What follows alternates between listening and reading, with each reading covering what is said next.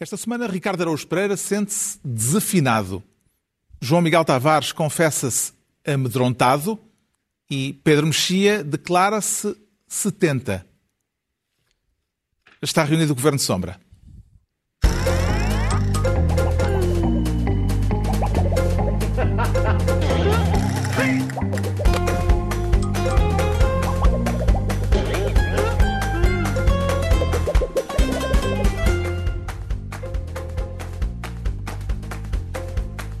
Para viva, sejam bem-vindos neste final de uma semana de Páscoa como nunca a tínhamos vivido. Que tal esse ânimo, Ricardo Araújo Pereira?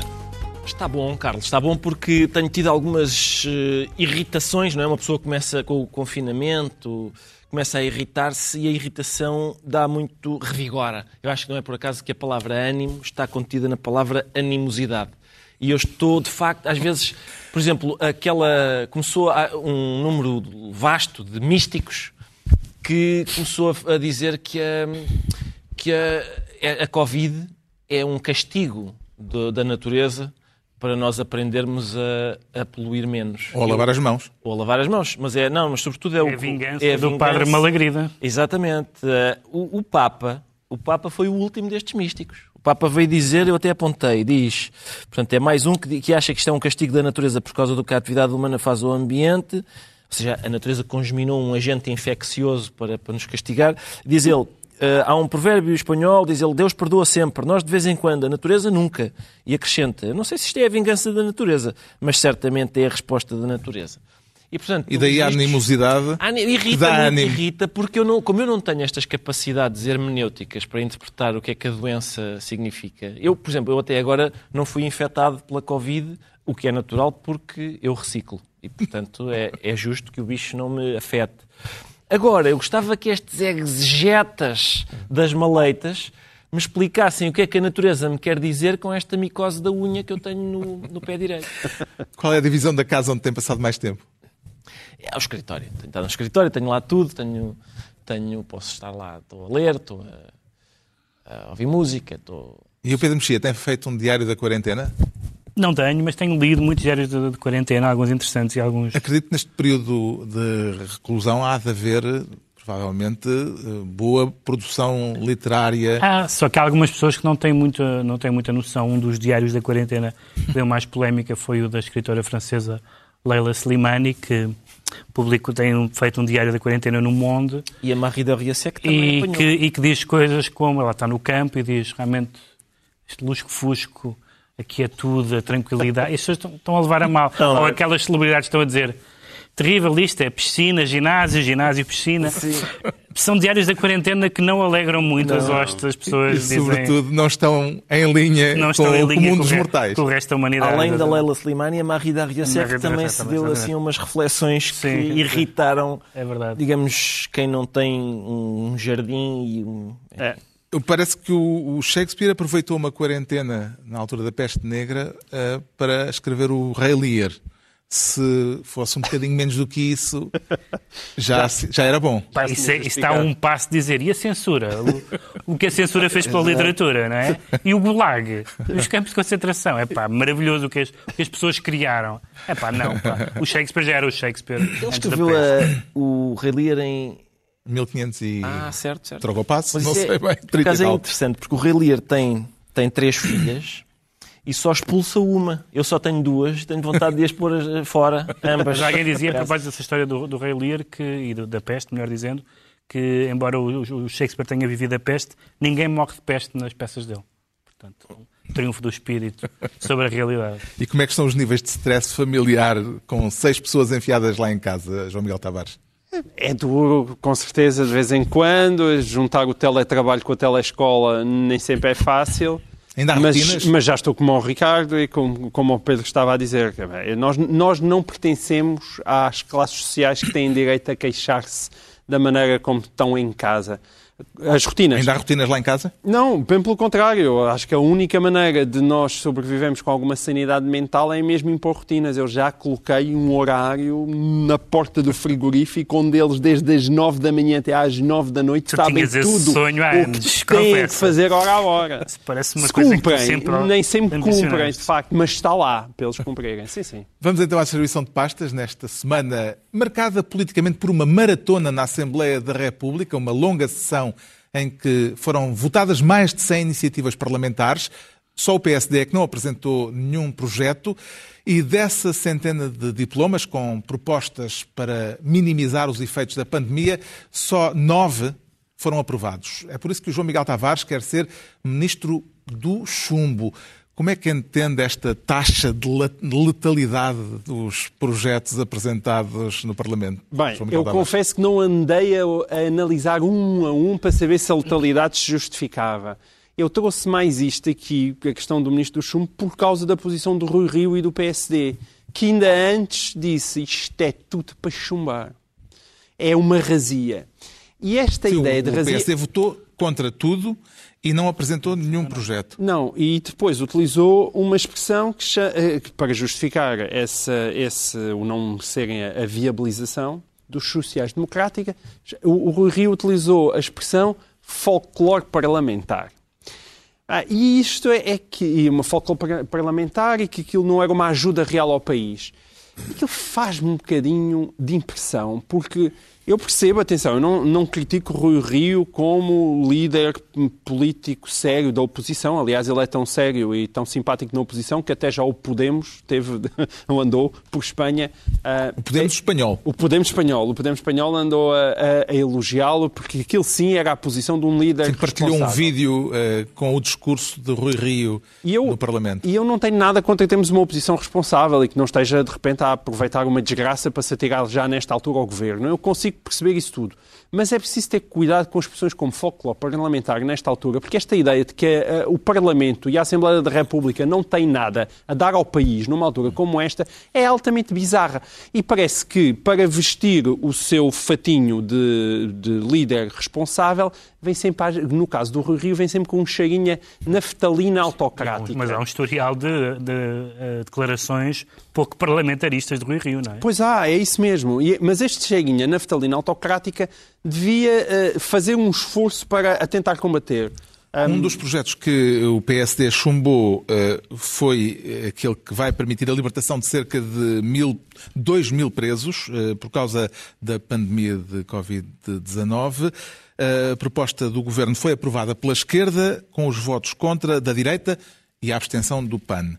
Em que medida é que esta é uma questão fraturante em termos ideológicos, João Miguel Tavares? Quer dizer, tradicionalmente é uma, uma supostamente é uma posição, é um, um fraturante porque a direita quer mais autoridade e mais, eh, mais músculo da parte do Estado e, portanto, acha que as pessoas é para estarem na cadeia, devem ir para a cadeia. A esquerda é mais tolerante e acha que o homem merece sempre uma segunda oportunidade e deve a As sociedade olhar para ele com mais piedade. Particulares em que estamos não eh, influenciariam. Acho que influenciam, como é evidente. Acho que evidentemente influenciam, ou seja, eu- depende, mas daquilo que eu li, as cadeiras portuguesas estão superlotadas, não é? estão sobrelotadas. Ora, dentro de cadeiras sobrelotadas, eu, preciso, eu percebo que hajam medidas que façam um esforço para essa diminuição de uma sobrelotação, de forma a pandemia a não atacar com a mesma força. Portanto, a coisa parece-me parece-me lógica. Eu também houve, houve claramente algum cuidado para aqueles clássicos, ah, eu,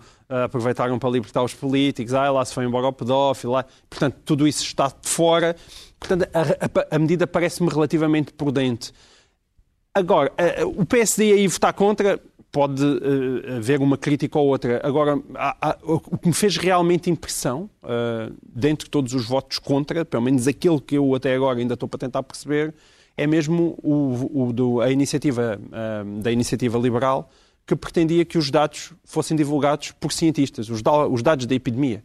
Uh, e, e, também isso foi chumbado. E aí não consigo conseguir sequer, não consigo perceber porquê. O Governo diz que isso já estava contido numa outra, num outro diploma, portanto que, que era uma redundância. Foi esta a explicação Aliás, oficial. propostas, o SNS 24 gratuito, etc. Mas eu acho que os cientistas ainda estão à espera da redundância. Uh, como é que vê esta divisão de opiniões uh, sobre a libertação de alguns presos, Ricardo Araújo Pereira? Parece-me, Carlos, que é um, tem sido um pretexto para uh, uma divisão ideológica que me parece meio bizarra. Uh, de repente, ao que parece, a esquerda uh, é a favor da libertação de. A discussão, normalmente, quando, como ela é tida ao nível mais baixo, é pois a esquerda quer é os presos cá fora. Certo. Ehm, parece-me um bocadinho bizarro, porque trata-se de Uh, conforme foi dito, acho eu, uh, não há os, os, os presos, uh, os criminosos graves, os abusadores sexuais, os homicidas, não, não estão abrangidos Embora André Ventura tenha dito no Parlamento que os abusadores sexuais estavam incluídos. Sim, é, mas quer dizer, vamos falar sobre o que se verifica na prática ou sobre o que o André Ventura disse? Estava só a referir o que ah, foi um dos momentos tá parlamentares. Não, isso semana. é verdade, isso é verdade. Mas, hum, e portanto, o que se passa é que é uma medida de simples eh, humanidade, quer dizer, e, uhum. e, com, as, e com as restrições e as cautelas necessárias, parece-me que o PSD o PSD votou contra porque votou, votou, votou, contra em tudo, não é? Só porque achava que não era a altura para estar. Não, o PSD não, até propôs, sim, sim. propôs umas alterações a esta, a esta decisão, dizendo que se os presos ficassem em prisão domiciliária, já votaria a favor. O PS uh, eh, retorquiu dizendo que não havia meios para Controlar manter toda a gente todos, em prisão domiciliária pelas pulseiras eletrónicas. Parece-lhe mais relevante a este respeito a questão humanitária ou a questão de segurança, Pedro Mexia? A questão de segurança é muito relevante, mas as, as exceções que foram anunciadas cobrem os casos que seriam chocantes. Evidentemente, os crimes de sangue ou outros crimes de, que causam grande alarme social, não só a violação, a, a violência doméstica, mas também, curiosamente, a corrupção, uhum. talvez noutros tempos não fosse um crime que estivesse neste lote, uh, e os crimes cometidos por, por titulares de cargos públicos. E, portanto, que são, no fundo, cobram um bocadinho a panóplia daqueles casos que as pessoas acham intolerável. É evidente que, no mundo ideal, a prisão domiciliária talvez fosse a melhor maneira de, de resolver, mas o governo diz que não há meios para isso. E depois há estas questões, são, são pessoas com penas menos de dois anos ou, quem, ou, quem, ou que falte menos de dois anos de pena para cumprir, para cumprir pena. pessoas que estão em grupos de risco, etc. Porque, além do mais, mesmo para quem não aparentemente está nas tintas para a saúde dos presos, que é uma coisa bastante bizarra, mas há quem, quem se esteja, mas há também os guardas prisionais, uhum. etc. Portanto, Exato. é uma questão de, de saúde pública são, também. Se isso acontece quando vem o Papa, também pode acontecer quando vem o Corona. Não? É? Esta foi uma questão uh, que marcou a semana política. A semana política a nível uh, europeu, digamos assim, uh, tem como marca principal o acordo uh, no Eurogrupo. Os ministros da das finanças da zona euro chegaram a acordo sobre um pacote de ajuda de 500 mil milhões de euros. Até custa uh, dizer o número, não é? Embora se calhar ele, afinal, não seja assim tanto como as necessidades requeriam. Uh, é dinheiro para enfrentar os custos da pandemia a nível europeu. Justifica-se que tenha havido palmas no final desta reunião, como soubemos pelos relatos da imprensa, João Miguel Tavares? O Pedro Mexia está aqui a fazer risinhos, mas eu não. Eu, mas se calhar porque ele acha que as palmas não se justificam. Eu, de um modo geral, que é da vez que tanta gente chega, consegue chegar a um acordo sobre o que é que seja, eu acho que as palmas se justificam. Nós olhamos sempre para a Europa numa perspectiva muito destrutiva, não sei ideia, pá, nunca consegue, nunca é suficiente.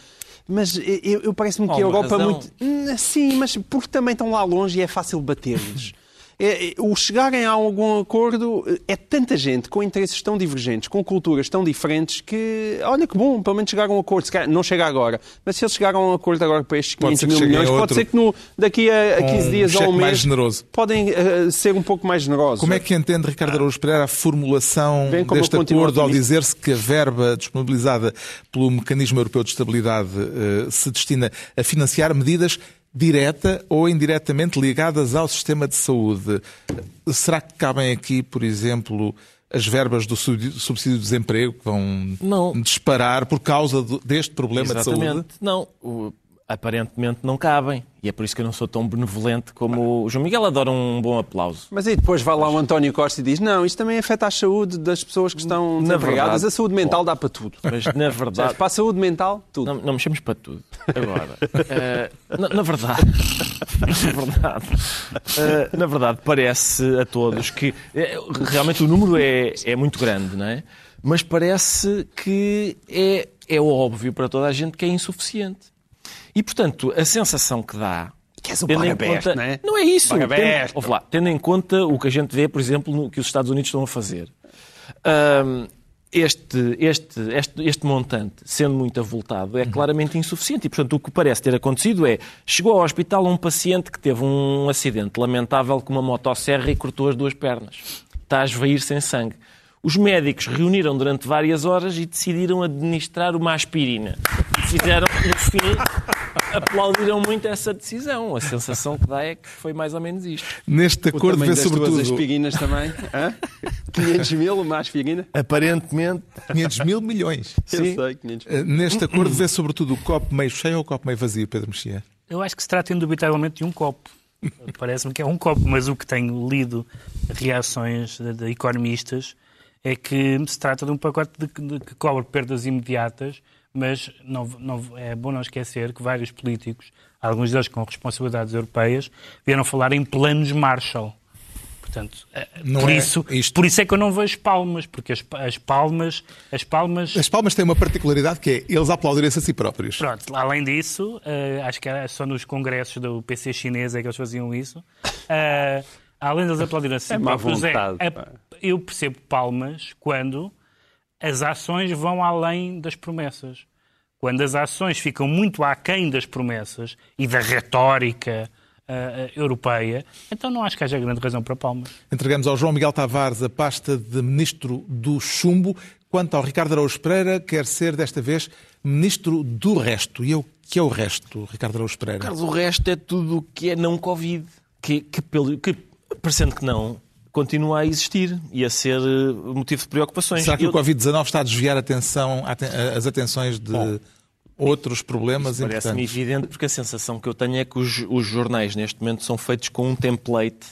Como é que se diz template em português? Um, digamos um formulário, É um formato. eh, um formato em que todos os dias basta é, é só é preciso alterar. Ora, número de infectados X, número de pessoas em cuidados intensivos Y e vai, isso vai mudando todos os dias. Essa abordagem ao, ao problema, eu acho que, ó- como é óbvio, tem que ser feita, não é? Mas é escassa, acho eu. Parece-me que fica aquém do que é preciso. E, portanto, há, há, há coisas, por exemplo, há coisas ainda sobre o Covid das quais é preciso tratar, que são, por exemplo, o facto de isto exigir sacrifícios desiguais ah, às pessoas. Nem toda a gente tem, como o Pedro começou por dizer, aquelas, aquelas pessoas que estão a, com o spleen da quarentena, não é? A dizer, ah, mas que aborrecimento, ah, o cloro pintou-me o cabelo, descolorou. ah, As unhas de gel não saem. Sim, exatamente.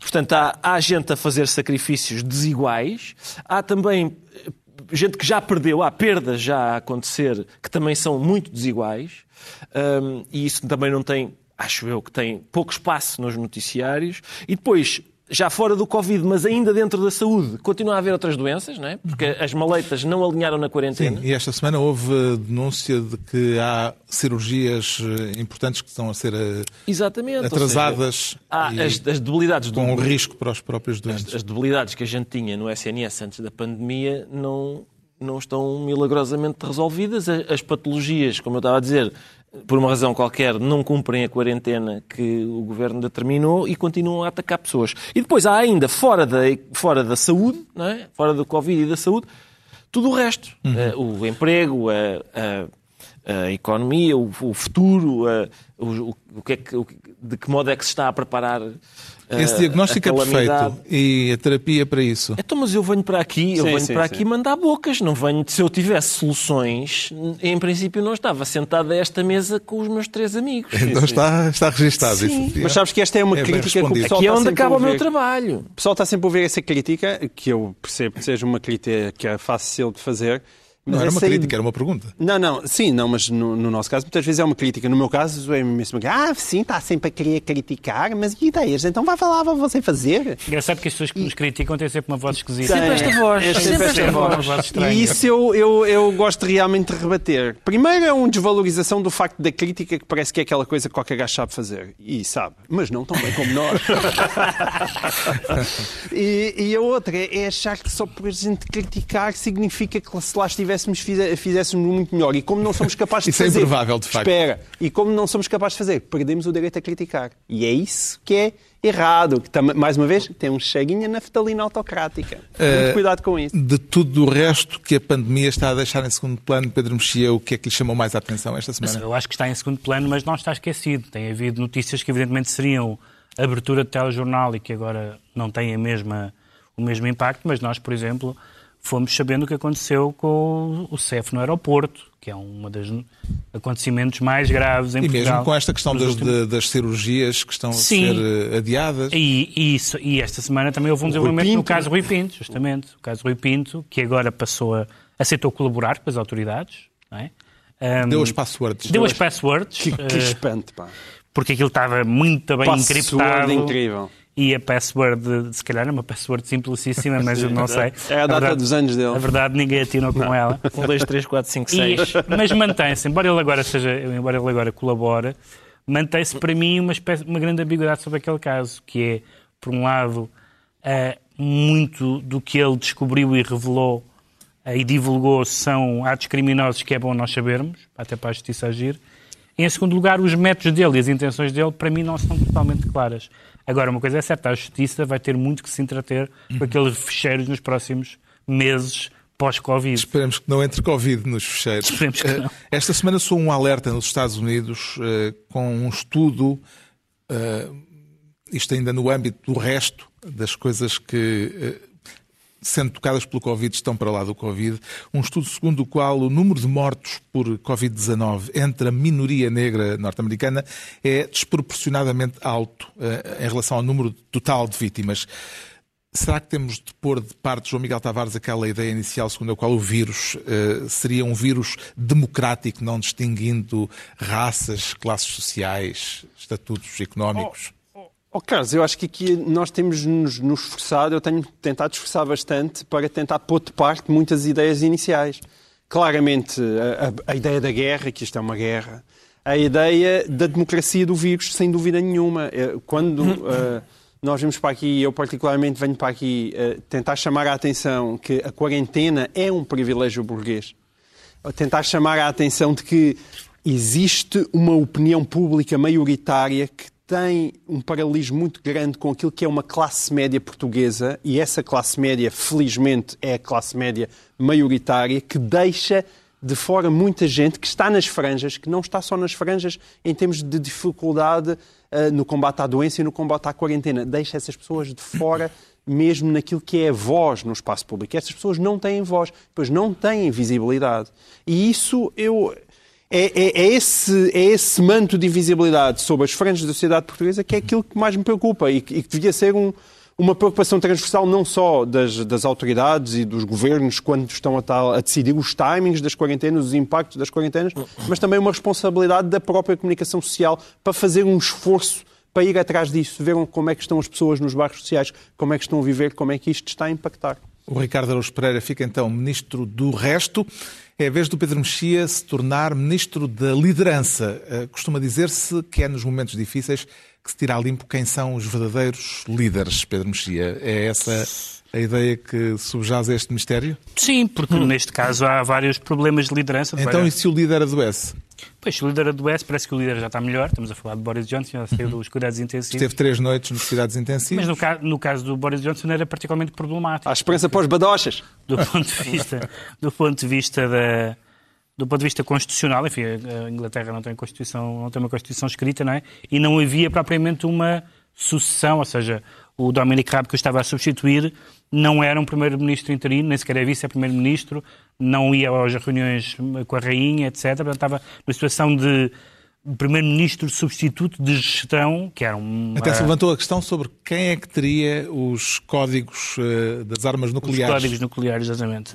Uh, e, portanto, aquilo estava numa situação bastante periclitante. No outro, o outro exemplo é o caso dos Estados Unidos. Agora já sabemos quem, que, que os... Uh, que os candidatos às eleições serão o Trump e o, e o Biden, mas a pessoa mais vezes referida na imprensa americana como líder tem sido o governador de Nova Iorque de longe. É a pessoa que tem, ao ponto de alguns democratas esperarem de uma forma acho um bocadinho improvável que seja ele o candidato democrata. Ele já disse, claro, já, já disse claramente que não. Que não. Ele já disse claramente que não. Mas em todo caso criou-se essa expectativa porque lá está. Nós podemos não gostar da ideia de líderes e de liderança, mas há um apelo popular em momentos de, normais e certamente em momentos de crise. E, portanto, neste momento temos visto líderes a falhar, líderes a adoecer e líderes a afirmar-se.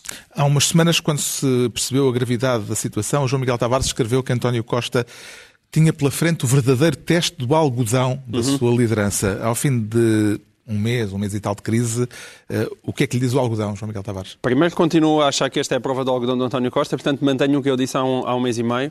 A prova do algodão diz Concordas que. Concordas contigo próprio? Atenção, pode não acontecer. Há muita gente que já discorda em relação ao que escreveu ao mês, mas eu continuo a concordar. O André G diz que nem sempre estou de acordo comigo próprio. Também já, já me aconteceu. Mas noutros assuntos que não, geralmente as opiniões públicas que, que dou.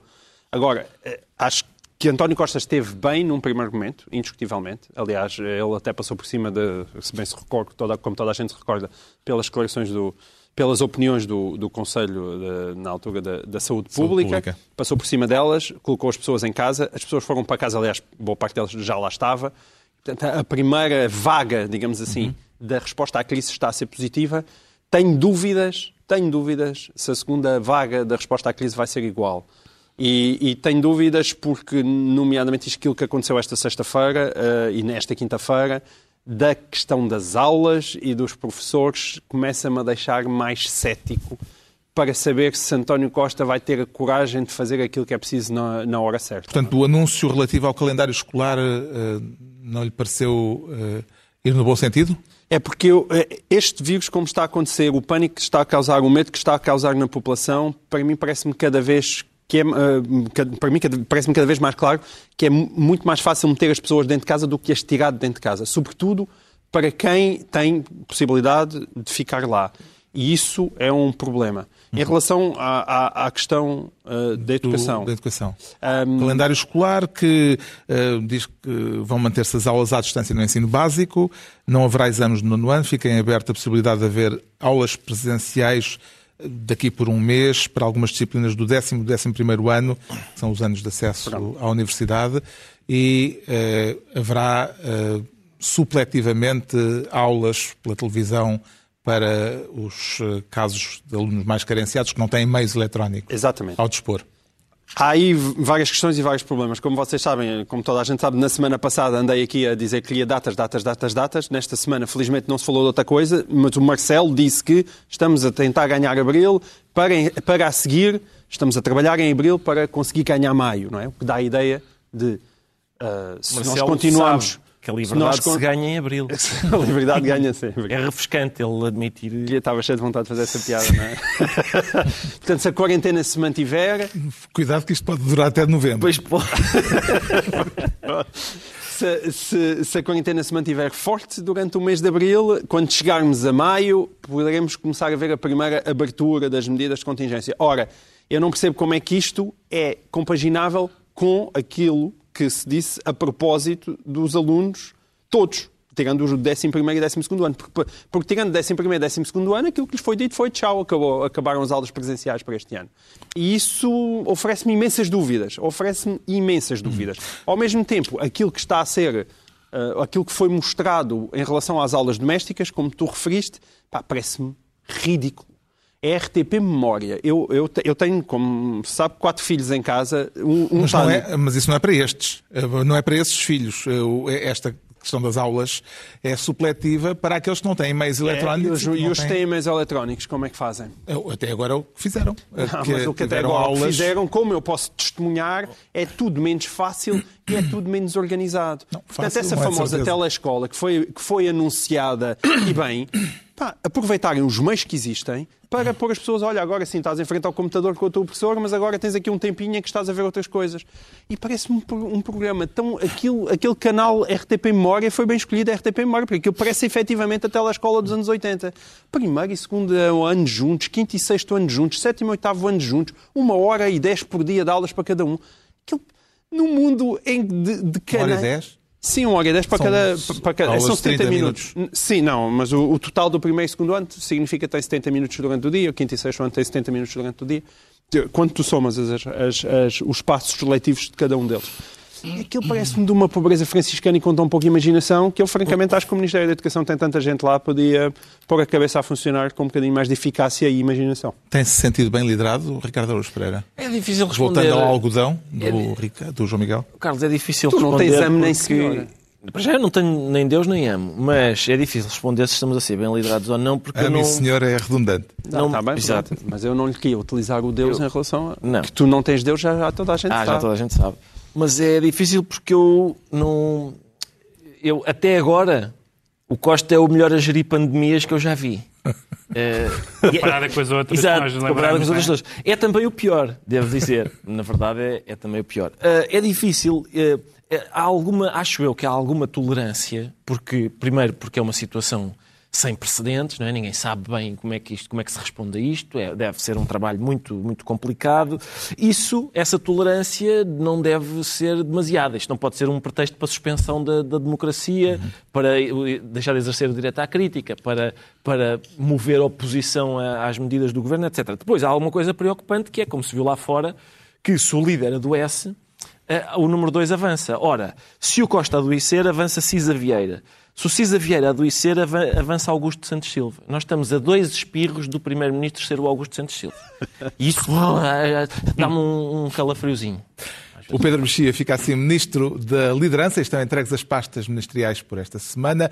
altura para sabermos agora porque é que o João Miguel Tavares diz sentir-se amedrontado e como é que se combate esse medo. Isto vem na, vem na, sequência daquilo que eu estava a dizer. É? Exatamente, é? já tínhamos e... saltado um bocadinho para isso. Sim. Pelo que percebi, tem medo que haja gente a não querer terminar a quarentena quando a quarentena é, uh, e, e eu, eu, eu, tenho visto muito isso em relação, por exemplo, às escolas e, e àquilo que têm sido as reações dos professores. E atenção, eu acho essas reações completamente atendíveis e não é fácil tomar essa decisão, não é? Sabe, nós sabemos que existe uma classe docente muito envelhecida e, portanto, não é fácil, se calhar, convencer pessoas de 50 e tal, algumas, se calhar, de 60 anos, a dizer, olha, agora vem outra vez para o PL dos miúdos. Aliás, não por acaso, António, António Costa, Costa em meados de março, numa entrevista à SIC, já chamava a atenção para o facto da requisição civil poder vir a ser necessária para pôr o país a funcionar e não, como até agora, para restringir movimentos? Eh, nós podemos ter situações inversas, que é de termos de ter meios legais para obrigar determinadas empresas a funcionarem, eh, fazer requisição de civil eh, de determinadas pessoas de determinadas profissões que não estejam a trabalhar ou que se recusem a trabalhar.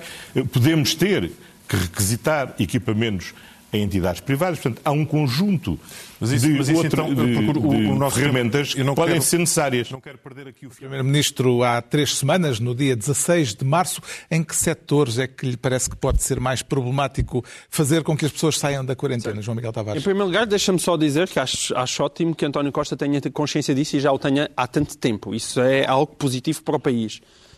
Que setores? São os setores das pessoas que têm alguma proteção, sejam funcionários públicos que estão em casa e que têm, e que têm o, o, o ordenado por inteiro, seja qualquer outros setores em que as pessoas sintam que o risco de sair à rua é muito maior do que ficar em casa porque têm rendimentos suficientes para se manterem lá. E, portanto, eu, acho que há, há, há muita gente em Portugal que hoje em dia está convencida, e em boa parte bem, de que está quase a ser um herói por ficar no sofá. E é bom começar aos poucos a passar a mensagem que se calhar vão ter que ser heróis saindo à rua.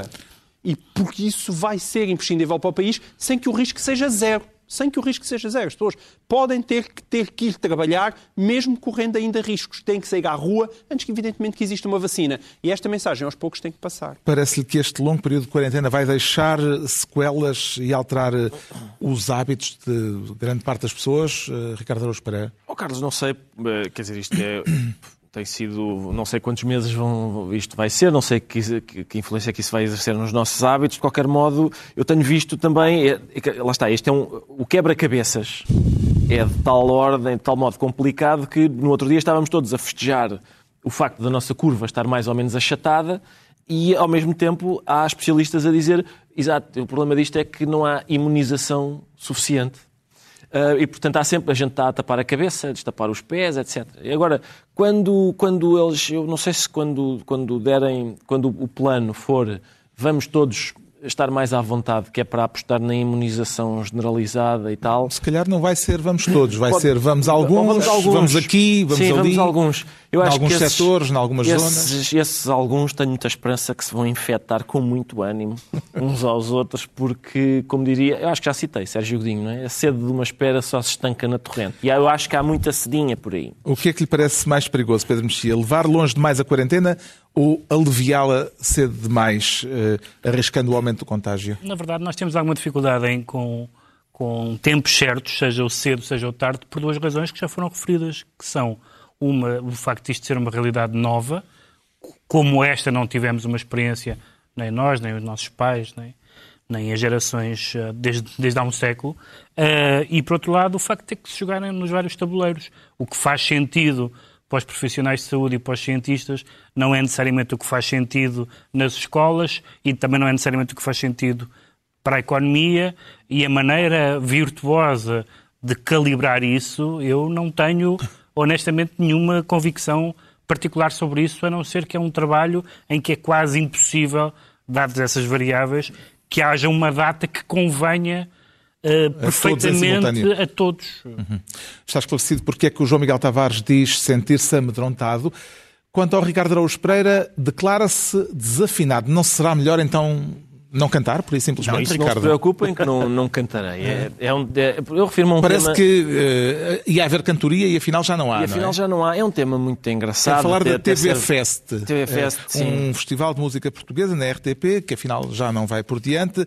O que é que terá desafinado esta iniciativa do Ministério da Cultura, Sim, Ricardo? E possivelmente oh, a ideia mais parva do século. É possível, é um tema muito engraçado, até serve para descontrair um bocadinho. Por acaso não o tenho visto muito comentado, o que é pena, mas é, o que aconteceu foi o seguinte: ah, não, é, não é segredo para ninguém que, no meio, por exemplo, no meio musical, se vivem situações dramáticas, porque há, há muita, muita precariedade.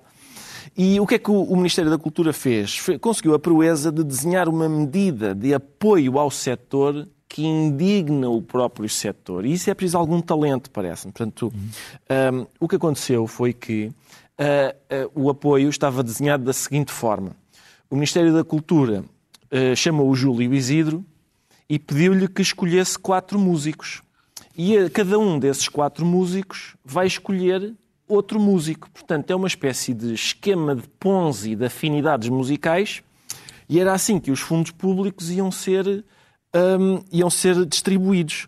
É, na verdade, um caso, digamos, de política sonsa, não é? Porque basicamente o que eles pensaram foi: nós ficamos com o mérito de apoiar e o ónus de escolher quem apoiar é para eles. Ah, mas o ónus portanto, seria sempre do trem, não é? Quando, não quando o Estado sim, claro apoia, quando uh, o Estado apoia sim, uma atividade claro, cultural, exatamente. é sempre pedindo a alguém, um curador, certeza, um especialista que escolha. Mas neste caso, eu, eu creio que uh, o, foi tão bem achado o método que eu suponho que na reunião do Ministério da Cultura em que isto se decidiu, eles, eles cá pensaram: espera aí, os outros ministérios estão a ser parvos.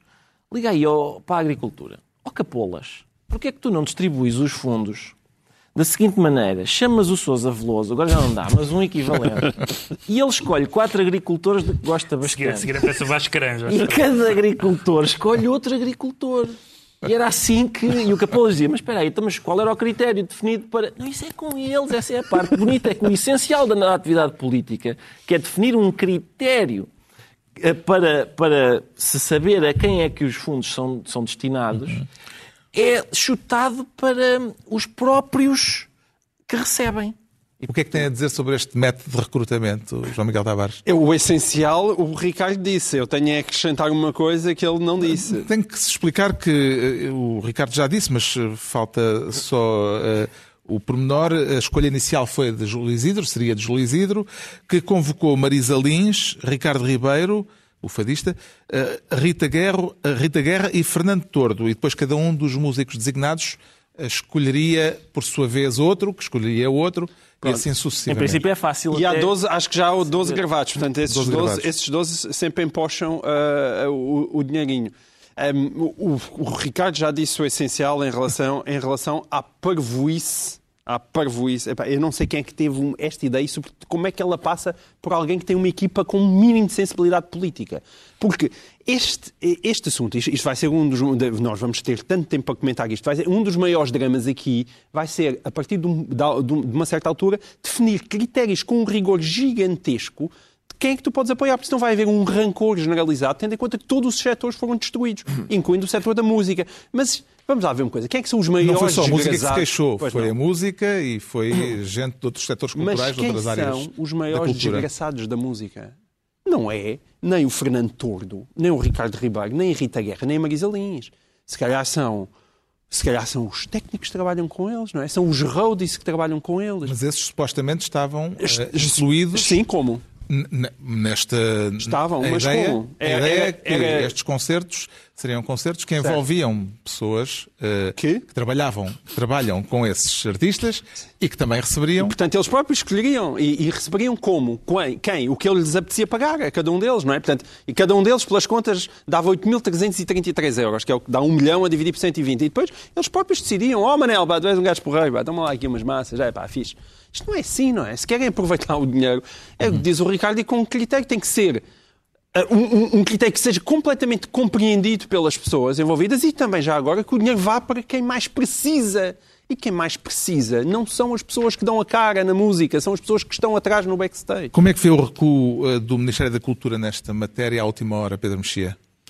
Acho que era praticamente inevitável. Na verdade, o que aconteceu aqui é que eh, se repete com uma fórmula um bocadinho diferente e em estado de crise um problema recorrente na cultura. As pessoas, mesmo as pessoas, como é o meu caso, que são a favor da existência do Ministério da Cultura eh, e de uma política ativa, quer patrimonial, quer na criação do Ministério da Cultura, sabem e reconhecem que há um problema que é a chamada política de gosto, que eu acho que não é um bicho de sete cabeças, com, cabeças como por vezes é pintado, mas é um problema, um problema real.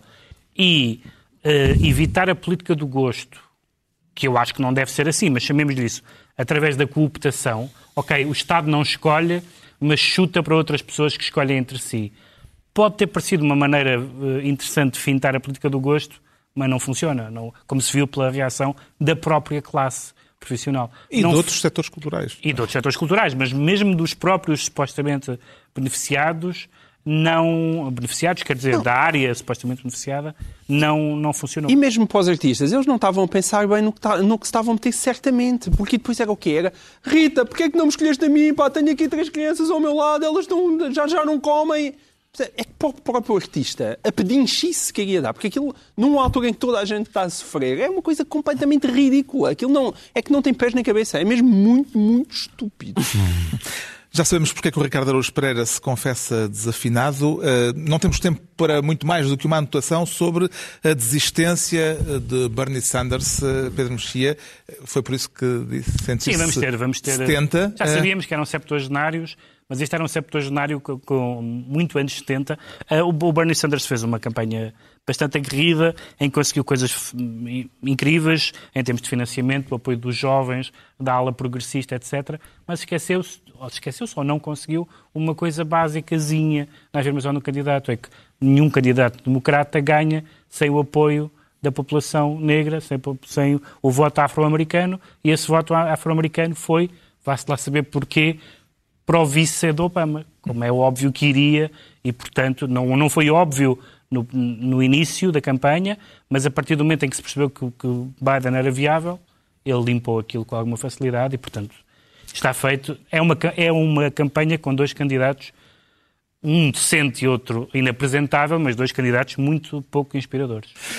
Eh, saltamos para os livros eh, imediatamente e eu trago eh, Sonetos de Luís de Camões. Eh, Quem, quem? nesta Como é que ele se chama? É um autor obscuro, eh, que um, um autor que está agora a começar e que me parece que tem talento. Eh, Este, este livro tem a particularidade de, serem, eh, de, de reunir 50 sonetos escolhidos por Eugênio de Andrade. Um amigo perguntou-lhe eh, qual era eh, o melhor livro da língua portuguesa e o Eugênio de Andrade eh, disse seria um livro de sonetos de Camões escolhidos por mim. E eh, mais tarde eh, veio a concretizar esse, esse projeto e chama-lhe a Suprema Festa da Língua Portuguesa. E eu acho que com a língua portuguesa eh, estamos sempre em casa, portanto é apropriado trazer os sonetos de Camões. O João Miguel Tavares traz um livro em estrangeiro, uma vez Sim, mais. é, quer dizer, Por isso é que eu trouxe a muito- língua portuguesa, Sim, porque não, vocês fizeram abusam bem. de. Não, mas eu, eu por regra, também inglês. trago livros em, em português e, e, e, e planeio continuar a fazê-lo. Mas este livro não está traduzido, ele saiu também o ano passado. É um livro chamado uh, Unbelievers, do Alec Raire. E, é um livro sobre o ateísmo e, e o facto, é a tese do autor, que o ateísmo já está entre nós desde há muito tempo e não apenas a quando a secularização do mundo. E também. uh, defendendo que esse ateísmo não era apenas algo de, de classes iluminadas, mas que estava disseminado por vários setores da sociedade.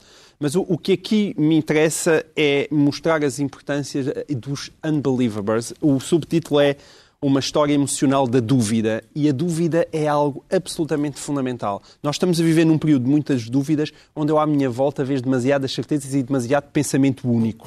E, portanto, é uma ótima leitura para esta quarentena. Convite à dúvida. O Pedro Mexia traz uh, Suzanne Sontag. Não, não é só Susan Sontag. É um livro em que está a Susan Sontag, mas estão várias mulheres, chama-se De Língua Afiada.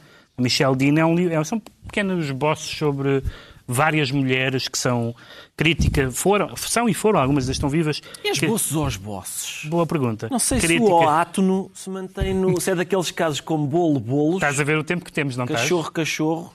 Não vais falar dos teus livros. Desculpa, não, não. Bom, crítica, críticas, jornalistas, ensaístas, ehm, como a Susan Sontag, a Mary McCarthy, Joe Didion, Pauline Kael, eh, Hannah Arendt, etc. Todas muito diretas, todas, mu- quase todas judias, curiosamente. eh, quase to- todas elas brilhantes e na sua escrita e nas suas ideias. E o que importa aqui não é se elas tinham ou não razão, é a maneira como elas todas deram um, um contributo imprescindível para a vida intelectual do século XX, apesar de lhes terem chamado a todas histéricas, agressivas e outras coisas do género. É uma edição da Como é que- Quetzal, uma de língua da afiada. O Ricardo Araújo Pereira traz 3, 6, 9 livros, Oh, Carlos, nem impossibilidade. todos em de- estrangeiro, Sim, nem e impossibilidade. parecem todos do mesmo autor. Porque eu, eh, sim, são todos do mesmo autor, mas como, como, não, como a gente vem para o estúdio e fica impossibilitado de estar em casa à frente da sua estante, eu resolvi trazer A estante. a estante inteira. É só para contextualizar, porque o livro que eu recomendava é este. É um autor chamado David Sedaris, que é um humorista americano. Ele escreve na New Yorker, por exemplo, e em outras revistas, ah, aquilo que eu chamaria ensaios humorísticos. Uh, um dos últimos livros que publicou foi este último aqui da Pilha, que é um diário. Um, além disso, eles, há um site chamado Masterclass, uh, em que as pessoas se podem inscrever e aquilo custa dinheiro, mas é, uh, tem, tem, lá está, masterclasses de várias pessoas. A, a do David, David Sedaris é das mais interessantes. E ele, depois de ter publicado então este volume de diários, publicou agora este uh, que chama-se uh, um compêndio visual dos diários. E é interessante, já faz um, faz um vistaço na televisão, atenção. E, e é interessante porque ele recolhe várias coisas. um, é, é um, a gente consegue espreitar uh, o que é que lhe vai na cabeça, porque é, deste, é depois deste material que uh, desta amálgama de material que, sai o- que saem os seus lá está os seus ensaios humorísticos é um autor muito uh, que eu acho muito interessante David Sedaris. muito engraçado sim. Os eu diários. estive a, estive a tentar confirmar se ele já está editado em português porque eu tinha a sensação que sim Está, creio que Está. sim. pois está. eu também tinha essa Ah, sensação há um livro dele, pelo menos um um ou dois. dele. acho que é um E exato. com David Sedaris está quase concluída mais uma reunião semanal, mas antes de fecharmos, fica um pedido de desculpas do Primeiro-Ministro por causa de um bacalhau em público ao Ministro da Educação. Muito obrigado.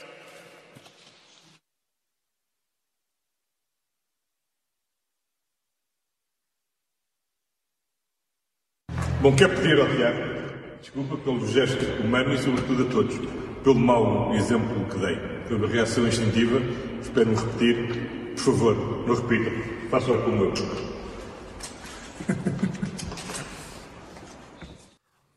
Nada de bacalhaus, voltamos para a semana. Boa Páscoa.